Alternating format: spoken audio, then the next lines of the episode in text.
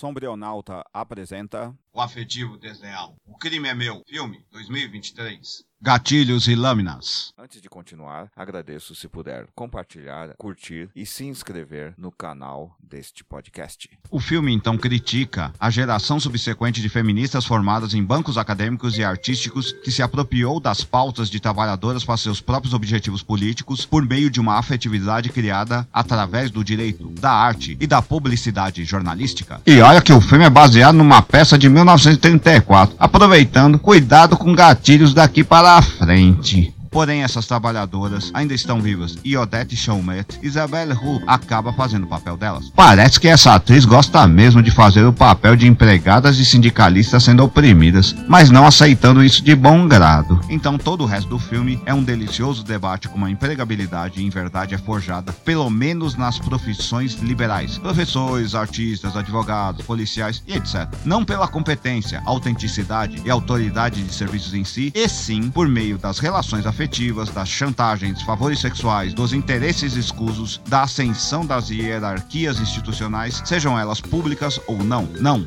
O que importa é recobrir seus interesses pessoais mesquinhos com a capa da defesa dos oprimidos. Coisa que pode ser bem manipulada aqui, porque essas pessoas não são exatamente esses oprimidos, embora tenham certas qualidades análogas temporárias com eles. Talvez uma das mais divertidas, cínicas e irônicas figuras aqui é o único homem honesto ali, Fernando Pomeré, Denim Boom, que tem constantemente de fingir ser um mulherengo descarado, justamente porque se não fizer isso, não terá nenhum renome social. Ele é um desses homens que realmente respeitam as mulheres e por isso mesmo nenhuma mulher o respeita. Ninguém gosta de alguém que realmente crê em suas crenças, porque afinal essas pessoas são entediantes. O são porque não são surpresa nenhuma, não podem contribuir para o imaginário de como somos pequenos, porque eles são grandes o suficiente para se admitirem ínfimos, porém satisfeitos com sua pequenez. Sociedades onde não se tem pleno emprego tendem a não apreciar quem não é sujo o suficiente para tomar dos outros miseráveis a seu redor, onde é a miséria a carniça, e lá estão as hienas, abutres e urubus. Tais pessoas são os que pregam honestidade em qualquer situação, e geralmente não são honestas em nenhuma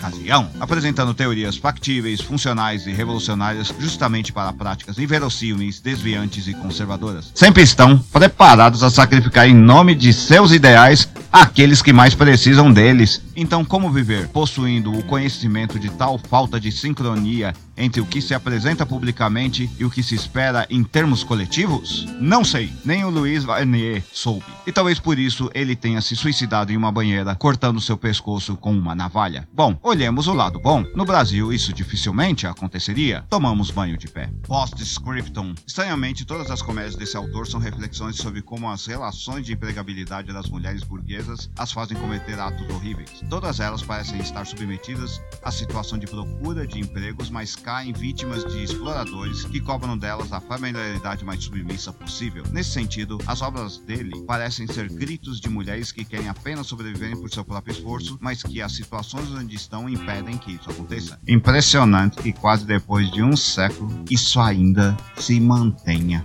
Se você apreciou, compartilhe nas suas redes sociais. Dê um curtir se você estiver no Facebook. Dê 50 palminhas se você estiver no Medium. E dê finalmente um curtir e um compartilhar se estiver no Facebook. Ou, se estiver no WhatsApp, envie para seus amigos. Se estiver no TikTok, compartilhe também e divulgue. Se estiver no YouTube, se inscreva em nosso canal. Até mais. Até a próxima. Obrigado.